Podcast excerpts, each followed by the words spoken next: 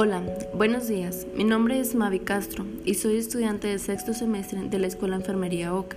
El día de hoy les hablaré un poco sobre la historia clínica y los patrones funcionales de salud de Marjorie Gordon en base a la información que mi paciente me ha brindado. Muy bien, empezaré por la historia clínica. Datos de identificación. El tipo de interrogatorio que hice fue directo. Las siglas de mi paciente son SJRA Edad 62 años. Escolaridad primaria. Actualmente su estado civil es divorciada y su ocupación es jubilada. Hablaré también un poco sobre los antecedentes heredofamiliares. En este apartado hablaremos exclusivamente de sus padres. Mi paciente refiere que su madre padeció diabetes mellitus tipo 2, sin embargo no recuerda cuál era su tratamiento.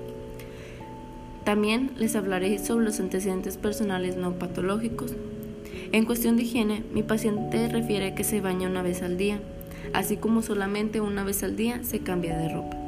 En cuestión del lavado de dientes, lo hace dos veces durante el día, uno en la mañana y otra antes de irse a dormir.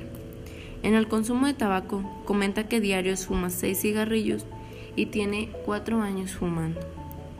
Mi paciente nos comenta que jamás ha consumido alguna droga, también comenta que de inmunizaciones le, le administraron la influenza, tétanos y neumococo. En antecedentes personales patológicos, mi paciente nos comenta que de enfermedades de la infancia presentó varicela a la edad de 10 años y no recibió ningún tratamiento. A los 45 años de edad fue diagnosticada con hipertensión arterial. Hasta el momento ha sido controlada con sus valores normales. De tratamiento, comenta que toma metroprodol, lorsotán y clonidina. A la edad de 31 años fue sometida a una cirugía en donde le realizaron una colecistectomía.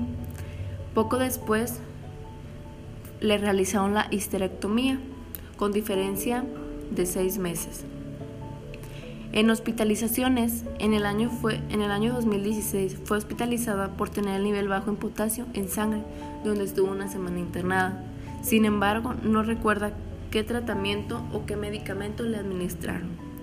En antecedentes gineco-obstétricos, nos comenta que a la edad de los 12 años presentó la menarca.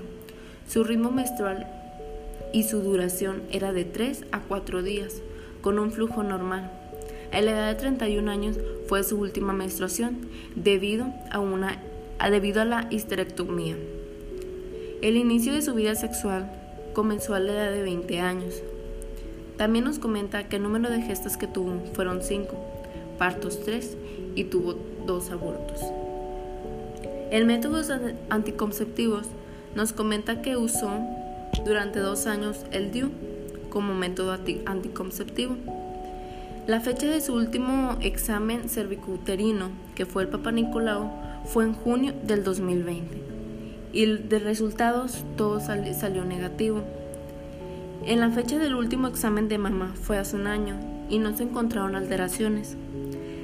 También nos comenta que la menopausia fue a la edad de 30 años y que nunca presentó ningún, ningún signo.